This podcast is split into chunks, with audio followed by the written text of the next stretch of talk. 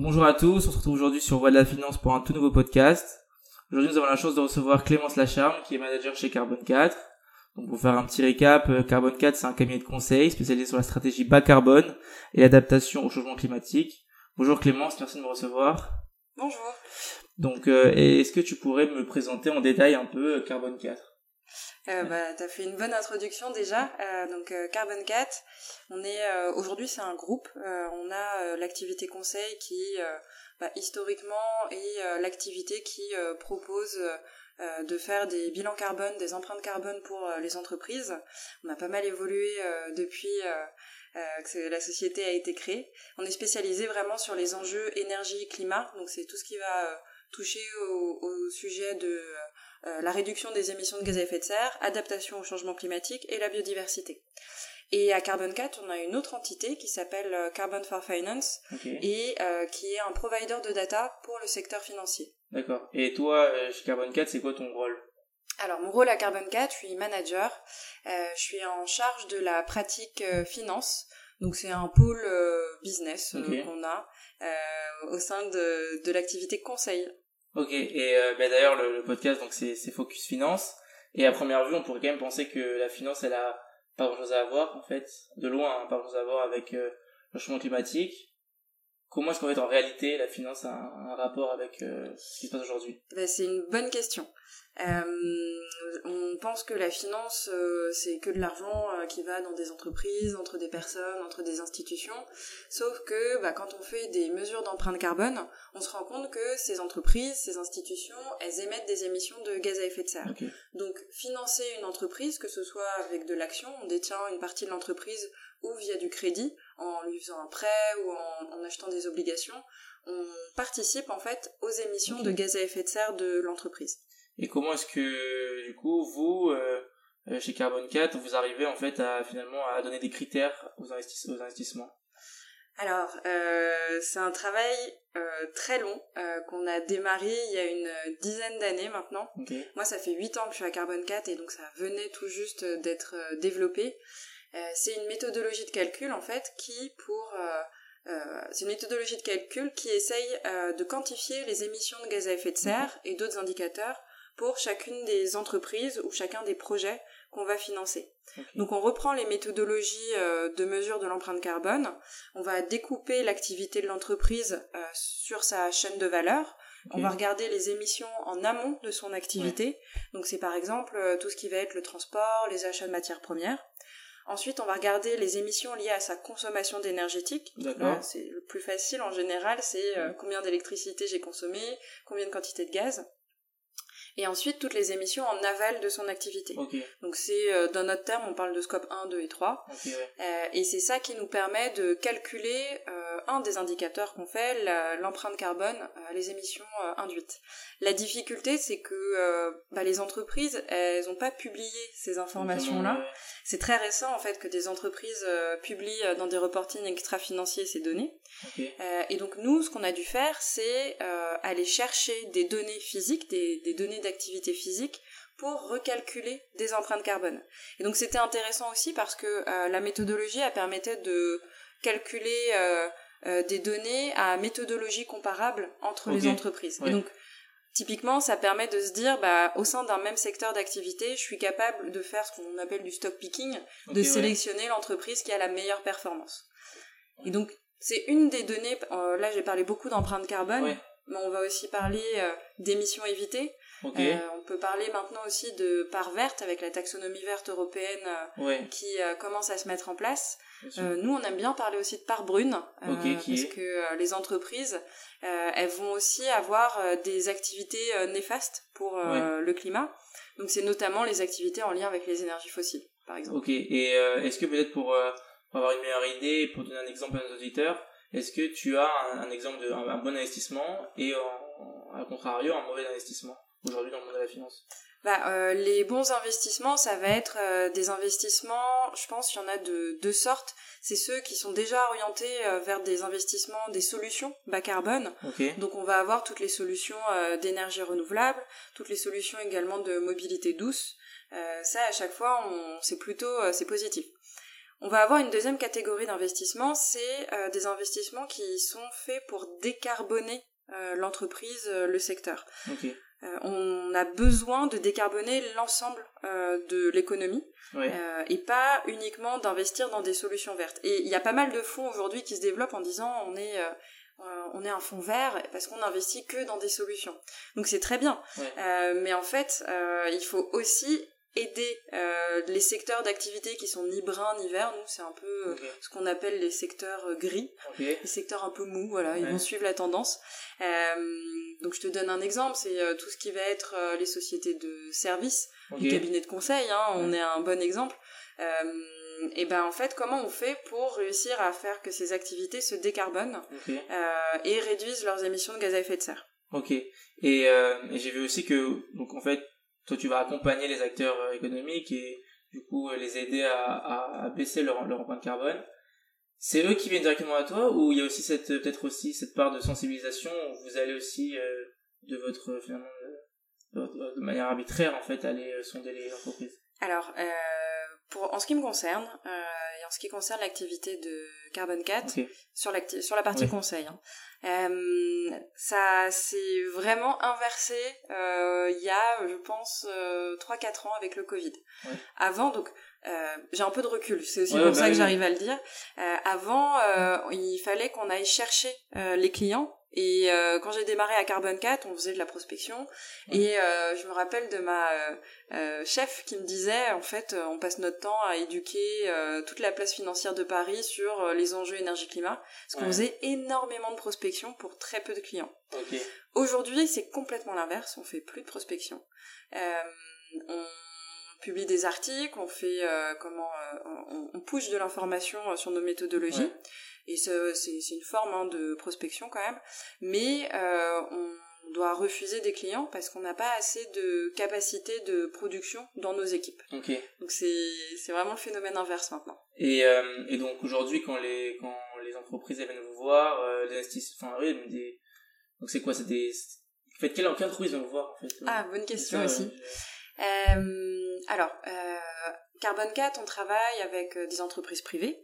Donc c'est euh, euh, par exemple des entreprises comme Orange, voilà, c'est vraiment des, des entreprises qui vont venir et nous dire on a tel besoin, est-ce que vous pouvez nous vendre une prestation? Donc ça, on va dire que ça concerne le reste de l'activité de Carbon 4. Moi, je vais travailler avec plein d'acteurs différents, je vais travailler avec bah, des fonds d'investissement quand ils vont avoir besoin de formation, de réfléchir à leur stratégie, d'identifier les indicateurs euh, qui veulent utiliser pour leur stratégie. Euh, donc ça, on va avoir les asset managers aussi euh, classiques dans toute la partie côté. On travaille beaucoup avec le non côté, les fonds de private equity, et on les accompagne par contre sur le long terme. Il y a beaucoup de cabinets qui vont faire ce qu'on appelle des due deals, et donc c'est du one shot. Nous, on n'a pas du tout cette mentalité-là. On va vraiment travailler avec nos nos clients, alors c'est clients slash partenaires, bon, c'est nos clients. Hein. Euh, euh, et euh, voilà, c'est des contrats qui vont durer 2, 3, 4 ans. sinon, nous, c'est pas une démarche qui nous correspond. On a conscience que pour transformer les entreprises, pour vraiment définir un fonds, ça prend du temps. Et il faut, il faut s'accorder ce temps-là. Ouais. Ensuite, donc on va travailler avec les banques. on travaille beaucoup avec les banques de financement au sein des, des banques, euh, donc celles qui sont en lien avec les entreprises, ça c'est une grosse partie de nos activités. De plus en plus, on travaille aussi avec le euh, ce qu'on appelle retail banking, donc euh, c'est les, les particuliers. Il y a beaucoup de questionnements aujourd'hui sur bah voilà, j'ai des crédits, le crédit IMO, euh, ça marche pas fort. euh, quelles peuvent être mes autres sources de relais De quoi les particuliers ont besoin pour aussi pour se décarboner Donc là, on a des sujets vraiment passionnants qui est aussi en lien avec le secteur de l'assurance. Les assureurs aussi, euh, on a beaucoup de, de missions avec eux euh, parce que sur les risques physiques, euh, ils sont bien meilleurs euh, que nous. Hein, c'est leur métier en fait d'identifier les risques physiques. Euh, ils ont des, des super bases de données. vraiment, c'est eux qui nous ont aidés à progresser là-dessus pour, enfin pas sur tout, mais euh, sur plein de sujets. Euh, mais par contre, sur euh, c'est quoi assurer un monde à 2 degrés. Et il y a un super rapport là-dessus, c'est comment assurer un monde qui s'effondre. Le, titre est un peu provocateur, mais mais on comprend un peu euh, le sujet derrière, c'est que euh, on va euh, subir ou développer des nouveaux modes de vie, des nouvelles façons de consommer, et on a besoin encore d'être assuré. Donc on a on a cette chance-là dans les pays développés d'être assuré, c'est pas dans le cas dans les pays en voie de développement, mais on, a besoin de réfléchir à voilà comment on fait pour pour assurer ces nouveaux ces nouveaux services. Euh, et voilà, je pense que j'ai fait à peu près le tour des personnes euh, avec qui je travaille. Euh, donc, on voit aussi que, j'ai vu aussi que tu as travaillé sur l'impact de l'épargne des particuliers à travers différents véhicules de placement. Aujourd'hui, qu'est-ce qu'un qu'est-ce qu'un bon placement? Alors, alors, déjà, il y a beaucoup de particuliers qui n'ont pas forcément en tête que euh, l'argent qu'on a sur euh, son compte en banque, euh, qu'on a épargné, il va émettre aussi des émissions de gaz à effet de serre, il va avoir un impact. Donc ça, c'est déjà important de s'en rendre compte. Euh, c'est pas euh, inclus dans son empreinte carbone individuelle, les 10 tonnes de CO2 qu'on a euh, par an, par habitant. c'est entre guillemets une espèce de surcouche qui se fond dans nos 10 tonnes. C'est un peu compliqué à expliquer au micro, mais globalement, c'est, on a toutes les émissions de la Terre qu'on consomme en tant que particulier qui sont à peu près égales, pour simplifier, à toutes les émissions qu'on va quantifier quand on va regarder la partie finance. Donc on va se dire que ça, ça, c'est un espèce de miroir qu'on a euh, entre les deux. Ah, C'est-à-dire que moi, avec euh, l'argent que j'ai dans mon compte euh, courant, et eh ben cet argent-là qui est dans mon compte courant qui dort, il émet. Alors justement, il dort pas parce que la banque va l'utiliser, va s'en servir, pas directement, mais ça va lui permettre bah, de faire des mouvements au sein de son bilan. Euh, donc sur le compte courant, c'est un peu, un peu différent. Par contre, sur euh, les produits d'épargne, euh, bah, par exemple, le livret A, c'est un bon exemple. Le livret A, il y en a une partie qui va à la caisse des dépôts, à peu près 50%. Il y a 50% qui est gardé par la banque. la caisse des dépôts, elle va l'utiliser pour construire des logements sociaux, pour investir, etc. Donc ça, ça va émettre des émissions de gaz à effet de serre. Mais potentiellement, ces logements sociaux, bah, ça se trouve, moi j'habite dedans ou euh, quelqu'un va habiter dedans. Donc ça voudrait dire que si je compte et euh, l'impact euh, carbone de mon livret d'épargne et mes émissions de gaz à effet de serre à moi directement, j'ai un double comptage là. Donc c'est pour ça qu'on les additionne pas tous les deux. Sauf qu'aujourd'hui on n'a pas on, aucun regard en fait sur où va l'argent. Ben, ça c'est justement un point qui est très important, c'est que les banques aujourd'hui sont pas très transparentes sur quel est l'impact de l'épargne. Nous, on a fait des travaux euh, avec des ONG comme Oxfam euh, pour essayer de comprendre euh, qu'est-ce qu'il y a derrière. Il y a une plateforme qui s'appelle Rift. qui permet voilà, de, commencer à calculer l'impact de son épargne, mais on est obligé de faire pas mal d'hypothèses de calcul, parce que justement les fonds ne transparissent pas, c'est-à-dire qu'ils ne donnent pas le détail de toutes les entreprises dans lesquelles on investit. Donc si vous allez voir votre banquier, euh, c'est assez effarant d'ailleurs quand on y pense. Si vous allez voir votre banquier, vous lui dites euh, Bah voilà, j'ai investi dans cette assurance vie euh, chez vous, est-ce que vous pourriez me donner le détail des entreprises qu'il y a derrière? Souvent, ils sont incapables de répondre. Parce que soit ils n'ont pas la compétence, pour être honnête, et ça, il y a un vrai sujet de formation des conseillers bancaires. soit c'est un produit qui est vendu par sa banque, mais il est réalisé par une autre entité financière. donc, il n'y a, pas de communication. Euh, alors après, pour revenir à ta question sur qu'est-ce que c'est qu'un bon euh, produit, euh, là je vais donner un avis vraiment plutôt en lien avec le climat, pas, sur la partie financière. c'est un peu, ça va peut-être en choquer certains et certaines, mais pour moi, le meilleur investissement, c'est celui qu'on fait sur soi-même et pour réduire au maximum sa consommation personnelle. Donc c'est pas forcément euh, investir, euh, ça va plus être se dire ok euh, si je dois habiter par exemple à Paris, bah, je vais acheter un appartement et faire des travaux de rénovation énergétique. Ou alors, si j'ai un peu d'argent, c'est changer ma voiture et privilégier un mode de transport doux. Donc, c'est en gros tous les investissements que je peux faire sur moi-même qui vont m'aider à réduire ma dépendance aux énergies fossiles. Meilleur investissement de la Terre. Ensuite, euh, il faut quand même garder un peu d'épargne euh, de réserve. Euh, et aujourd'hui, à part les livrets qui sont les plus sécurisés, il n'y en a pas beaucoup. Donc on a le livret A, le livret LDDS. C'est pas très pertinent pour le climat parce que très honnêtement, je ne sais pas euh, clairement à quoi ça sert, euh, qu'est-ce que ça permet de financer. Surtout sur un livret développement durable et solidaire, c'est un peu, pour moi, je trouve que c'est un peu abusé. mais bon, soi-disant, ça fait 5 ans qu'on en parle et 5 ans que l'État est censé donner plus de transparence et réorienter. Ça n'a pas changé. Vraiment, en 5 ans, c'est fou, hein, mais c'est un secteur qui est très lent à, faire évoluer. Euh, mais par contre, il y a des banques euh, qui vont proposer des livrets euh, très orientés, ben, un peu solutions, ce qu'on disait avant. je pense notamment aux, caisses, au crédit agricole, qui sont des caisses régionales euh, et euh, qui vont proposer pour certaines des livrets ENR euh, e par exemple, mais pas que. En fait, c'est des livrets qui vont permettre de financer, bah, par exemple, des projets ENR. En fait, ce que j'aime bien dans ces livrets-là, c'est que on revient un peu à l'essence première d'une banque, qui est de euh, mettre en relation des personnes qui ont un peu d'argent et des personnes qui ont besoin d'argent. Et la banque est là pour s'assurer que le risque euh, est porté de façon euh, cohérente et que personne ne va perdre son argent et partir avec la caisse, par exemple. Bon, ça, c'est le rôle de la banque. Et en fait, à l'échelle d'une région, comme propose le Crédit Agricole, je trouve qu'il y a une dimension un peu de circuit court de l'argent. Et ça, pour moi, il y a une euh, c'est ça pour moi l'avenir en fait de la finance euh, verte, l'avenir de la finance vraiment durable.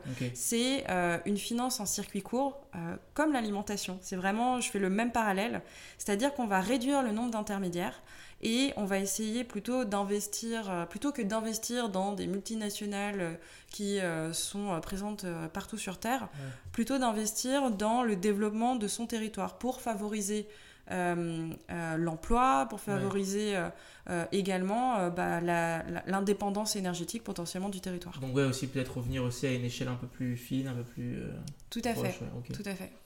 peut-être avant de passer à la, à la première question, on va revenir sur ton parcours. Oui. je pense que c'est intéressant pour les étudiants de voir un peu quelle éducation, par quelle, quelle éducation, enfin, quelle éducation tu as eu et aussi les expériences que tu as eues avant de, rentrer chez Carbon 4. Donc, je te laisse la, parole. Alors, j'ai un parcours un peu euh, atypique euh, pour euh, quelqu'un qui travaille dans le conseil climat et encore plus à Carbon 4. Bah, déjà, moi, j'ai fait un bac S et après, je suis partie en prépa littéraire. C'est le premier virage un peu à 360 que j'ai fait. et en sortant de, de prépa littéraire, j'ai fait des études de géographie et aménagement du territoire. Donc c'est tout ce qui est en lien avec euh, l'urbanisme, euh, mais j'avais vraiment une dimension euh, aménagement du territoire plus vaste qui m'intéressait. J'ai travaillé pas mal avec des élus et j'ai été un peu écœurée, pour être honnête, parce que bah, les stages que j'avais faits, c'était beaucoup, on, détruit la nature et on va construire énormément de, de béton. vraiment, c'était des projets faramineux. Euh, je ne sais pas si vous avez entendu peut-être parler euh, euh, de Repas City, mais j'avais travaillé un peu sur la préfiguration de ce projet-là.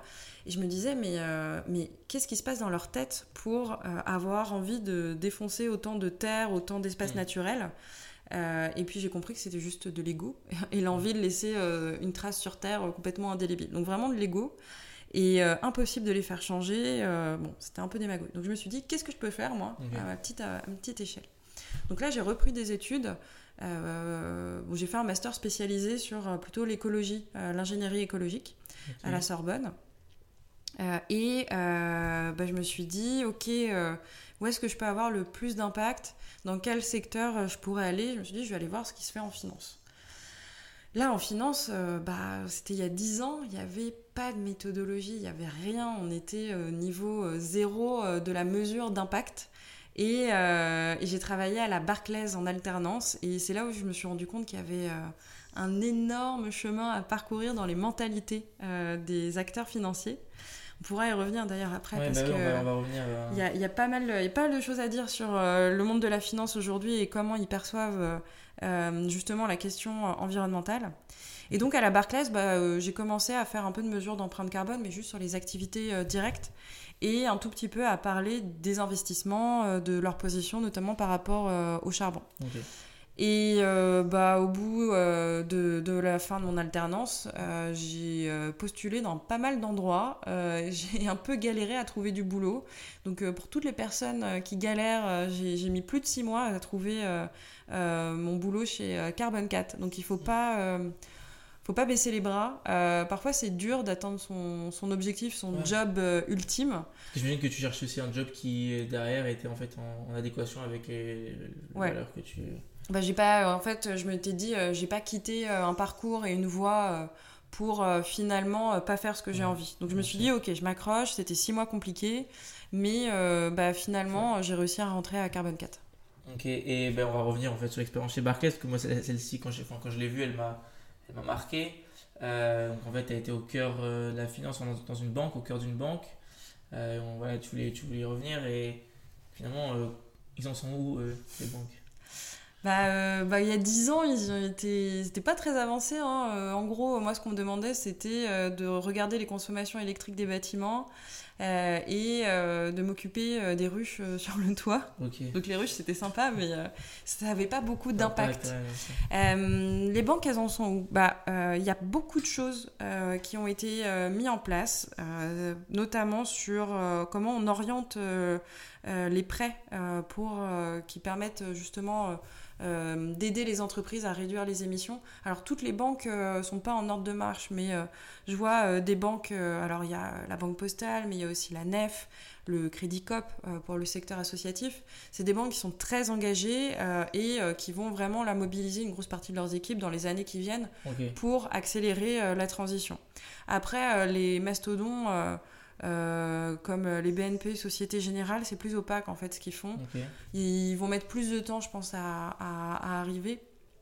Et c'est aussi qu'ils ont un historique avec le secteur oil and gas euh, qui, qui, et charbon qui euh, leur pèse un peu. Donc ils sont en train de sortir, ils ont commencé à exclure certaines entreprises, mais ils sont un peu, un peu à la traîne. Donc globalement, les politiques euh, climat, euh, je leur mettrais, euh, allez, on va dire, sur toutes les banques, on est à une note de 3 sur 10 aujourd'hui, parce que ça va dans la bonne direction. Allez, je vais mettre 4 sur 10 pour les encourager. ça va, c'est la bonne direction, mais ça va pas, ça va pas assez vite. Et l'autre partie, par contre, moi, qui me, qui me questionne aujourd'hui, c'est que de plus en plus, je vois sur le secteur financier des personnes qui commencent à, à mettre en avant le fait qu'ils travaillent sur des fonds verts, sur des fonds océans, sur des fonds euh, biodiversity. Euh, donc euh, on se dit ok, c'est bien. c'est un beau nom. C'est des beaux noms. Mais alors quand on regarde derrière, on se dit bon, c'est pas, ils ont pas non plus inventé le fil à couper le beurre. Hein, ça reste des boîtes. Assez classiques, c'est juste que bah, elles sont peut-être un peu moins pires que les autres en termes de pollution, d'impact. Et l'autre partie, moi, qui me pose vraiment question, c'est que les personnes qui sont derrière, derrière ces fonds, et je vais pas faire une généralité, hein, mais c'est quoi? C'est 80-90% euh, des personnes, elles le font pas euh, par intérêt pour le climat, elles le font parce qu'il y a un marché. Et qu'il y a des investisseurs qui demandent euh, ça aujourd'hui, des particuliers qui demandent ça. Mais c'est des personnes qui n'ont rien à foutre du climat et qui continuent à prendre l'avion dix fois par an, à manger de la viande rouge hyper souvent. Enfin, c'est pas des personnes qui ont une conscience. Et je dis pas qu'il faut être parfait, même moi, euh, la première, euh, je pense pas être la personne euh, la plus parfaite, mais par contre, au quotidien, je pense faire beaucoup d'efforts et, j'ai conscience en fait des enjeux et bah, ça transparaît dans mon dans ma façon d'être et dans la façon dans laquelle je travaille. Donc c'est vraiment mettre en, enfin faire le lien entre ce qu'on vend concrètement et euh, comment on travaille et comment on vit euh, également euh, personnellement. Et est-ce que, parce que peut-être pour aller, parce que là aujourd'hui on, on, est dans une situation d'urgence et on le voit, j'ai vu ce matin que je crois que c'était là pour la première fois, on a vu une moyenne mondiale qui avait dépassé 17 degrés mm. depuis que ça avait été enregistré. Et donc ce que je veux dire par là, c'est est-ce qu'il ne faut pas aussi forcer cette transition-là euh, en, passant par le marché? C'est-à-dire que même si les gens en fait font pas ça par conscience écologique, ils font ça parce que derrière il y a un, finalement il y a un objectif pécunier, mais au moins ça accélère le mouvement. Donc euh, est-ce qu'il faut pas aussi prendre ça en compte? Bah, il faut le prendre en compte. Alors, ce qui est sûr, c'est que euh, la finance, elle n'est pas là pour faire de la philanthropie. Hein. Ça, c'est clair. moi, quand j'ai démarré Carbon 4, j'avais un peu cette idée-là de dire oui, il faut que la finance, elle arrête de gagner de l'argent, il faut que le capitalisme se soit remis en question. Bon, ok, c'est très bien. Euh, Timothée Paric le fait extrêmement bien euh, là-dessus. Euh, c'est de la théorie. si on veut vraiment être dans la pratique, ce que j'essaye de faire beaucoup plus aujourd'hui, je me dis, ok, on a le système financier actuel. Qu'est-ce qu'on fait maintenant concrètement pour, pour vraiment réorienter les flux? Donc, c'est vraiment toute la différence entre est-ce que la finance joue son rôle hmm. De mettre les tuyaux où il faut, ou est-ce qu'elle fait sa part? C'est-à-dire euh, on va euh, fermer des tuyaux et en rouvrir d'autres. Et ça, elle ne le fera pas par elle-même, ça c'est sûr. Donc moi, je ne crois pas que le marché va s'auto-réguler en se disant oui, le réchauffement climatique, on le voit, les gens vont arrêter de consommer. Non, parce que par exemple, les financiers dont je parlais tout à l'heure, qui sont sur ces sujets-là, ça serait les premiers à dire ok, euh, dans le travail, j'arrête de prendre l'avion parce que j'en ai pas vraiment besoin. Et ok, une fois par an, je pars en avion, voilà. Mais ils ne se privent même pas de ça. Et donc pour moi, il faut une régulation beaucoup plus forte qui, vont, qui doit venir euh, des États. Mmh. Euh, et euh, comme aucun État ne fera le pas, le premier pas tout seul, il faut que ce soit une régulation internationale. L'Europe avance un tout petit peu et est certainement la plus avancée là-dessus, mais on voit, les États-Unis aussi. Hein, c'est pas, pas tout de suite qu'on aura une régulation forte sur le sujet. Et euh, pour revenir sur le sujet des banques, euh, comment est-ce qu'aujourd'hui elles peuvent, euh, comment est-ce qu'aujourd'hui les banques peuvent réduire leur, leur empreinte carbone? Et c'est, c'est quoi la feuille de route aujourd'hui? C'est les accords de Paris? C'est Ouais, bah, la feuille de route, c'est l'accord de Paris. Donc, c'est ça qui va nous donner la trajectoire de tonnes de CO2 par habitant en 2050. Alors, les banques, 99% de leurs émissions, c'est leur bilan, c'est ce qu'elles financent. Donc, c'est les crédits qu'elles accordent. Donc, c'est à qui elles accordent un crédit et pourquoi faire. Et c'est aussi aller euh, mettre euh, un peu de data là-dedans parce que souvent, euh, nous, on arrive sur mission et la première question qui se pose, c'est OK, quelles données on a déjà pour quantifier l'empreinte carbone? Et ça, ça, ça aujourd'hui, elles sont pas. ça arrive, hein, mais on a. Ça fait trois ans en fait qu'on bosse sur le sujet et ça a été assez long à mettre en place. Euh, donc s'il y a une chose à faire, c'est vraiment euh, travailler sur la partie euh, crédit et financement. Après, je trouve que c'est très dur quand on va aller voir une entreprise pour lui dire il faut que vous vous décarbonez. En tant que banquier, bah, il faut balayer un peu devant sa porte. Et, parce que l'entreprise va vous dire, OK, vous me demandez ça, mais vous, qu'est-ce que vous faites? Est-ce que vous êtes aussi engagé que ce que vous me demandez? Et donc, il faut que les banques, sur leur 1% euh, euh, d'émissions, elle soit euh, drastique. Donc c'est intéressant hein, parce qu'il y a des choses assez simples, hein, c'est rénover tous les bâtiments, avoir des bâtiments basse consommation, hmm. limiter les trajets domicile-travail, faire en sorte que ce soit des trajets en mobilité douce, tous les déplacements professionnels, il faut que ce soit en train. Et si le train, c'est pas possible, il faut qu'il y ait une raison, mais euh, extrêmement importante pour euh, faire déplacer les personnes. Aujourd'hui, on a des visios, donc euh, c'est vraiment essentiel en fait d'utiliser la visio tant que c'est possible. donc sur ces parties-là, il y, y a, vraiment plein de choses à faire et elles sont pas très motivées à avancer. Et, et donc tu, tu l'évoques, le, problème de la transparence. Tout à l'heure, tu parlais des scope 1, scope 2, scope 3, que les entreprises n'étaient pas très, enfin du coup les banques, elles n'étaient pas très transparentes sur tous leurs scopes. Moi j'avais entendu qu'en fait le scope 3 ça représente le plus, c'est celle où on retrouve le plus d'émissions, euh, mais qu'en fait en même temps c'est celle où on a le moins d'infos. Mm. Aujourd'hui comment est-ce qu'on peut faire pour, pour retrouver ces infos là alors, euh, donc Rift, par exemple, euh, c'est une plateforme qui a agrégé un peu toutes les données et il y a une partie des données que nous, que nous on a fournies au niveau de Carbon for Finance. Euh, bah, typiquement, c'est ce qu'on a fait il y a 4 ans. On a développé une méthodologie qui permet, à partir des données publiées par les banques, c'est notamment sur les reportings euh, financiers, euh, sur la partie risque, exposition au risque par secteur, on a recalculé une empreinte carbone de leur bilan. Et donc ça, on l'a fait à ISO méthodologie pour toutes les banques. On a fait ça avec les banques françaises déjà et on a étendu avec des banques internationales. Et donc, ça permet de calculer une intensité carbone euh, par euh, euro, euh, en gros, de, bilan. ça, c'est une première étape. la méthodologie, elle n'est pas parfaite, mais ça permet de poser un chiffre. Et surtout, ça a permis aux banques de réagir, de se dire, OK, maintenant, il faut qu'on accélère là-dessus.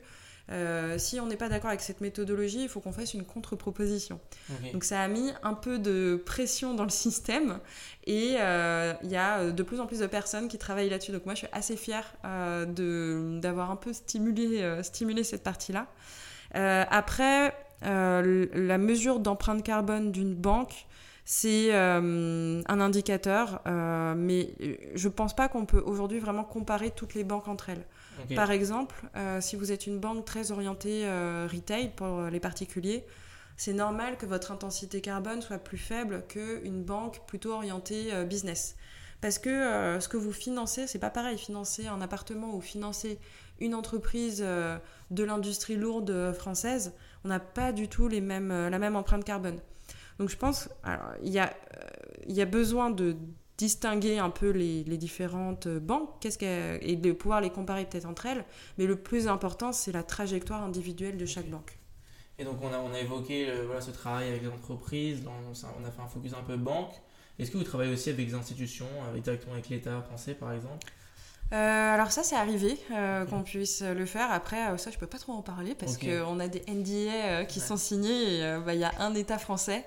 mais oui on a déjà travaillé sur bah, tout ce que j'ai raconté. mais aussi pour de la formation, hein. ils sont très en demande de, d'être formés sur ces sujets-là. parce que c'est pas simple. moi, ça fait 8 ans que je travaille sur ce sujet et il y a encore plein de sujets, plein de choses que je découvre aujourd'hui. Ok, ok. Bon, bah maintenant on va passer à la fois à questions. Donc, c'est des questions qui ont été posées par des étudiants euh, et euh, des jeunes professionnels qui sont intéressés par le, monde de la finance et qui aussi certains sont très intéressés par euh, voilà, la, finance dite verte et durable et on va en reparler. première question. donc, tu as travaillé sur l'impact hein, de, de l'épargne des particuliers. Aujourd'hui, pour un jeune professionnel, un étudiant qui commence tout juste à épargner, tu l'as évoqué, certains fonds qui sont intéressants. Est-ce que tu as d'autres conseils euh, d'investissement pour ces jeunes-là? Ou, voilà, d'autres conseils sur la manière de gérer leur argent? Euh, bah, euh, Je pense que, encore une fois, ça dépend à quel point ils veulent récupérer l'argent à plus ou moins long terme, à quel point ils veulent prendre des risques. Il y a des propositions aujourd'hui que je trouve intéressantes aussi au niveau des plateformes de crowdfunding. Euh, pour investir dans des entreprises slash euh, start-up, donc c'est risqué. Mais euh, pour certaines, elles sont assez, assez intéressantes. Donc ça demande un peu de temps pour creuser. Mais je pense bah, l'ITA, c'est quand même une plateforme qui, a, qui a fait un travail assez sérieux ces dernières années. Et, et, les projets qu'ils proposent moi je les trouve toujours, euh, toujours très intéressants. Donc j'aurais un peu de sous, euh, j'irai regarder là-dessus. Et il n'y a pas que l'ITA, hein, il y en a d'autres euh, qui existent. Et après, il y a aussi des fonds, si on veut faire un investissement plus classique, de l'assurance vie ou des fonds d'investissement qui sont aujourd'hui un, peu, un peu sérieux. Ce qui est important, c'est bah, pas forcément d'attendre que son banquier réponde à la question, c'est d'aller chercher un peu par un peu par soi-même. Et euh, à partir du moment où c'est la méthodologie est transparente, l'investisseur ou l'asset manager explique sa méthodologie, euh, bah, pour moi, on peut commencer à faire un peu confiance parce que quand c'est flou, c'est qu'il y a un loup. Ok. maintenant, on va revenir sur la. Donc, du coup, on sur, le, cette expression-là de finance durable, finance verte. Aujourd'hui, euh, beaucoup craignent que voilà, ce terme de finance durable, finance verte, c'est en plus un coup de com, un coup marketing. Qu'est-ce que toi, t'en penses? C'est un peu ce que je disais tout à l'heure, c'est euh, la finance euh, verte, euh, c'est pas de la philanthropie. c'est il y a un livre d'Alain Grandjean, qui est un des fondateurs de Carbon 4, qui s'appelle L'illusion de la finance verte, que je recommande à la fois et que je déconseille si vous voulez pas finir complètement déprimé sur le sujet. Non, en fait, ce qu'il faut garder en tête, c'est que tous les outils euh, qu'on met en place aujourd'hui, qu'on définit et qu'on agrège derrière le terme de finance verte, au final, ils feront de la rentabilité. Sinon, ça ne marcherait pas dans notre système économique. Donc, une fois qu'on a gardé ça en tête, on se dit, bon, bah, euh, qu'est-ce qui est le moins pire? Aujourd'hui, la finance verte, pour moi, c'est plutôt, voilà, qu'est-ce qui est le moins pire pour l'économie? Et, euh, et, donc, à ces jeunes étudiants-là qui finalement euh, ont cette conscience euh, environnementale très forte et qui veulent en même temps travailler dans la finance. qu'est-ce que tu leur conseilles de s'orienter vers, vers quoi? Parce que, comme tu viens de le dire, la, finance, ils font pas de la philanthropie. Donc, comment, comment est-ce qu'un étudiant peut savoir qu'il ne se fait pas berner par l'entreprise qu'il a en face de lui? Bah, il faut qu'il se forme sur le sujet. Euh, et aujourd'hui, il y a plein de formations, de modules, de MOOC en ligne euh, qui permettent un peu de, de monter en compétence là-dessus. Moi-même, je suis enseignante à Dauphine et euh, à 3A. Et, il y a vraiment de plus en plus d'écoles, grâce au Shift, qui a fait un rapport sur l'importance de former les étudiants sur ce sujet-là. Donc c'est se former. Après, euh, bah, il faut se faire aussi un peu confiance. Au bout d'un moment, on commence à avoir un avis et on peut avoir un, esprit euh, critique. Et donc les personnes qui démarrent euh, un peu sur ce sujet, bah, il y a deux choix. C'est soit vous allez travailler chez des acteurs qui sont déjà très, très engagés. Et c'est super. Et après, pour moi, il y a une autre stratégie, c'est d'aller chez ceux qui sont pas engagés, mais d'être... ouais, voilà, le petit poil à gratter qui dit bah, euh, qu'est-ce qu'on fait sur le climat? C'est important le climat. Euh, euh, voilà mes propositions. Je pense qu'il faut y aller. Aujourd'hui, c'est à Carbone 4, on a pas mal de personnes qui candidatent chez nous en disant oui, je veux faire une réorientation professionnelle, j'ai 30 ans d'expertise, j'ai envie de changer de sujet. Et moi, je leur dis ah non, non, mais attendez, ne bougez pas, restez où vous êtes. si vous voulez, on vous propose des formations, on discute avec vous. Euh, mais vous êtes certainement au meilleur endroit pour faire changer les choses de l'intérieur. Vous avez l'historique, vous avez euh, euh, l'ancienneté, vous avez un poste assez high level. c'est vous qui êtes beaucoup plus stratégique que nous, Carbon 4. Ok. Et est-ce que tu pourrais revenir sur une réussite dont, tu es fier, peut-être au sein de, de Carbone 4 il y en a eu beaucoup en 8 ans. euh, je vais en avoir deux. Euh, je pense que la première, c'est celle euh, sur la mesure d'impact des banques. Et Donc c'est quoi exactement? bah En fait, c'est la méthodologie qu'on avait développée pour essayer justement de quantifier quelle est l'empreinte carbone d'une banque. et c'est une méthodologie, enfin, avec le recul, bah, Ouais, elle a plein. Ce que je regarde, enfin, je la regarde avec beaucoup euh, d'affection, un peu comme euh, un, vieux, voilà, un, vieux projet, euh, genre notre premier tableau d'enfant quand on était jeune, avec toutes ces toutes ces imperfections. Mais en fait, quand j'ai vu, enfin, quand je me suis rendu compte de l'effet que ça avait produit sur la prise de conscience des banques derrière, je me suis dit ah là, je pense qu'on a on a réussi on a réussi quelque chose d'assez fort. Et l'autre partie, euh, c'est plus un, aboutissement. Euh, en fait, bah là, ça fait 8 ans qu'on travaille avec des banques sur ce sujet-là. J'ai parlé euh, des conseillers bancaires. et en fait, là, on, forme ces conseillers pour qu'ils deviennent pas des experts carbone, mais pour qu'ils arrivent à challenger les entreprises sur leur stratégie climat. Et donc, c'est euh, des volumes de formation euh, vraiment importants. C'est euh, par personne 3 à 4 jours de formation. Donc, à l'échelle d'une banque, c'est hyper important. et ça, je suis assez fière parce que à partir du moment où on forme un peu le cœur le cœur de la machine, on va on va vraiment, là pour le coup, on, va avoir une accélération des projets pertinents à financer. Ok. Et il euh, y, a une autre question qui est revenue en fait, de la part de pas mal d'étudiants, c'est comment est-ce que le master que tu as fait d'ingénierie de l'environnement t'a préparé finalement à, ton rôle aujourd'hui? Est-ce que tu le, tu le, conseillerais? Euh, Je sais pas si c'est euh, si c'est très bien, euh, ça va être très bien accueilli ce que je vais dire. je pense que absolument tous les masters mènent à tous les métiers, peut-être quelques-uns plus que d'autres. En fait, c'est plus la façon dont on est câblé euh, qui, va, euh, qui va compter. Euh, à Carbon 4, il y a beaucoup d'ingénieurs, il y a aussi beaucoup de personnes qui sortent d'écoles de commerce. moi, j'étais pas câblée, je pense, pour être en école de commerce, peut-être un peu pour être ingénieur, mais j'avais, bah, j'étais une femme, hein. enfin, je suis une femme encore, et j'avais pas du tout envie de me retrouver dans une école avec plein de mecs il y avait vraiment euh, un peu cette barrière et euh, c'est comme ça que j'avais choisi euh, l'université. et, et, en fait, c'est un master qui m'a appris à bah, au-delà des compétences techniques environnementales, ça m'a appris à parler avec plein de personnes à des niveaux techniques différents. Et ça, ça, je le vois aujourd'hui, c'est d'une utilité énorme. La prépa littéraire, ça m'a servi à euh, lire très vite et à synthétiser très rapidement des documents, à savoir parler à l'oral.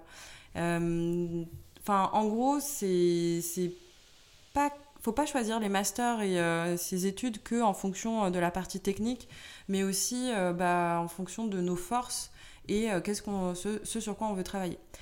Après, pour être honnête, je pense que si aujourd'hui j'arrivais à Carbon 4, je suis pas sûre qu'on me recruterait. Et ça, ça j'en ai conscience. Moi, quand je suis arrivée à Carbon 4, on était 24. Enfin, aujourd'hui, on est 160. Donc je pense qu'il y a une plus grosse, euh, plus grosse sélection et je suis arrivée euh, au bon moment. Mais en tout cas, c'est c'est aussi pour euh, faut pas faut pas que les gens se découragent hein, mais faut pas faut pas non plus se dire que les études c'est l'alpha et l'oméga de toute sa carrière ok et donc là tu viens de le dire Carbone 4 a évolué énormément donc c'est que 24 à, à il y a 8 ans ouais. Comment est-ce que tu comment est-ce que tu vois évoluer Carbone 4 dans l'avenir dans 5 ans? Tu vois Carbone 4 où? Euh, déjà, on ne sera pas racheté, ça c'est sûr. Euh, on est totalement indépendant et on va le rester. Je dis ça parce que par exemple, un de nos grands concurrents, EcoAct, euh, se fait racheter par un autre de nos concurrents, Schneider, Schneider Conseil. Et, et en fait, c'est des entreprises qui sont pas du tout indépendantes. Elles ont des actionnaires, des investisseurs, des fonds.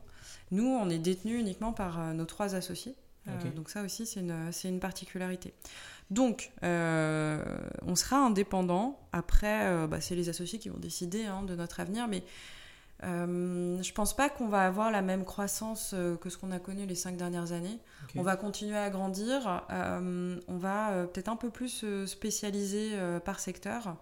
et je pense qu'on va aller davantage aussi vers pas que le conseil, mais un peu plus l'implémentation des solutions.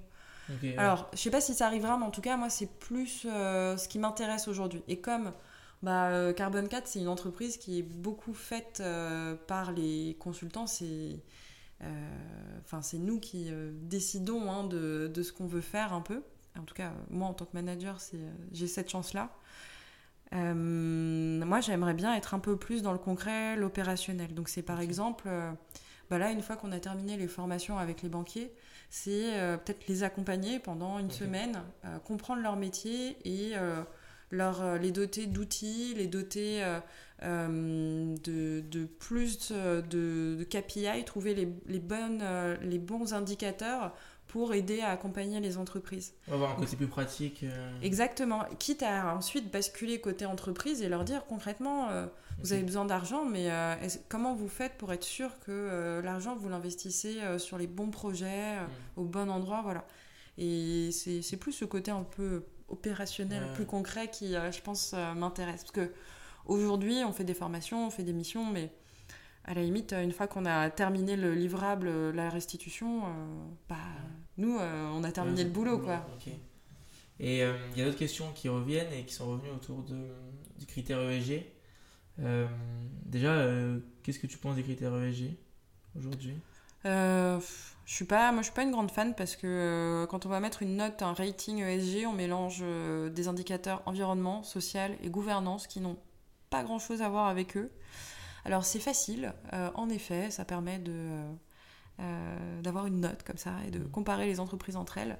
mais je trouve que pour un sujet très complexe, aller chercher la facilité c'est pas euh, euh, c'est pas le bon niveau euh, et il faut il faut se donner un petit peu de mal et je pense qu'il faut aller aller creuser chacun des domaines la partie E la partie S et la partie G ouais, qu'on peut pas faire ça on peut pas faire un gros mélange parce que parce que vous vous avez votre propre label que vous vous donnez au non, on ne on distribue pas de label. Nous, on fait des mesures, enfin, on fait les mesures et les calculs sur la partie E. Donc euh, tout la partie, toute la partie climat et biodiversité. Ok. Euh, il y a une autre question qui revient parce qu'il y a des étudiants et euh, qui sont qui sont en recherche de stage, etc. À Carbon 4, vous prenez des stagiaires? Oui, bien sûr. Euh, on prend des stagiaires. il faut candidater sur le site internet. Il y a un lien spécifique et on fait que des stages de 6 mois minimum et plutôt fin d'études. Ok. Et quelles compétences quelles compétences vous regardez en fait, vous recherchez même ah bah, on va regarder, euh, on va avoir besoin des, de la partie euh, savoir se, tenir, euh, un peu un aspect professionnel, mmh. mais assez classique. des compétences un peu techniques, savoir manipuler Excel, savoir faire une présentation, savoir rédiger. Après, on n'attend pas à ce que les personnes soient au top dès le début. Hein. On est là, on passe vraiment beaucoup de temps, nous, à former, à faire monter les personnes en compétences. Il euh, y a une chose, je pense, euh, peut-être euh, qui est importante à savoir, c'est que pour enfin les personnes qu'on recrute, c'est des personnes qui sont alignées avec nos valeurs. et les valeurs à Carbon 4, c'est très fort. On n'est on pas qu'un cabinet sur le climat qui parle du climat, mais on agit concrètement. Donc si vous venez à Carbon 4, vous allez voir une nuée de vélos euh, dans notre cours. Euh, vous allez voir des top, des top aware euh, partout parce que quand on va chercher à manger, on ramène, on prend nos tops et on, demande au restaurant de mettre la, nourriture dedans. On a des consignes de chauffage et de climatisation drastiques. On a pas menacé notre propriétaire, mais on a harcelé notre propriétaire pendant un an et demi pour qu'il arrête le système automatique de mise en route des clims. Ok. Enfin voilà, on est très engagé euh, au quotidien. Euh, jamais on prend l'avion euh, vraiment parce qu'il y a un besoin très très important dans le cadre professionnel. Et, et, aussi au niveau personnel, si on n'a pas fait une partie du chemin pour essayer d'être sobre, mmh. d'avoir une consommation responsable, pareil, je ne recommanderais pas de venir à Carbone 4. On n'est pas non plus des ayatollahs du climat, hein, loin de là. Mais, euh, mais disons qu'une personne euh, qui part en vacances euh, en avion à chaque fois va, va avoir un petit choc culturel. ok. on arrive au, terme de la, foire à questions. On a l'habitude dans, dans, ce podcast-là de, de laisser en fait la parole à, à l'invité. Est-ce que tu aurais un dernier mot, un dernier conseil? Tu as conseillé énormément de livres, peut-être que tu as un dernier livre à conseiller. Voilà, un dernier mot pour les étudiants, les professionnels qui nous écoutent. Ok, faut que je réfléchisse un peu, je savais pas qu'il y avait ça à la fin. euh,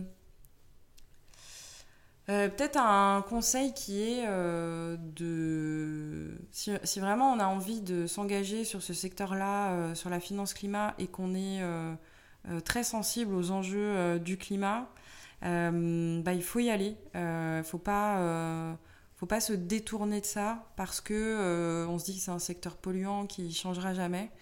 Il euh, faut un peu de persévérance et d'abnégation. Euh, au bout de 8 ans, c'est un peu moins le, ressenti.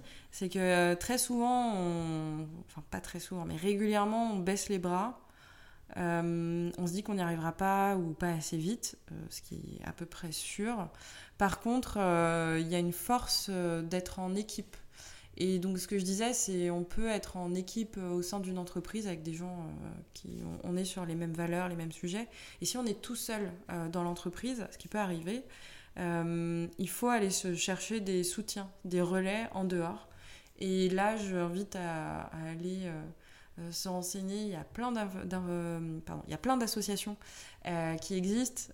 donc, on a parlé du Shift, mais il y a aussi Avenir Climatique.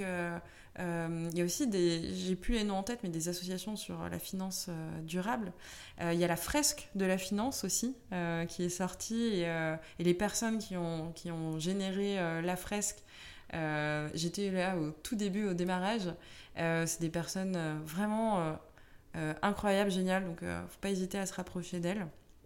Et donc voilà, se faire un peu son petit réseau de personnes euh, en qui on peut bah, avoir confiance et aller chercher un peu, un peu d'énergie, aller pouvoir se brancher un peu à elle pour reprendre un, petit coup de jus. Bon, ben, merci beaucoup euh, Clémence euh, d'avoir accepté ce, ce, podcast.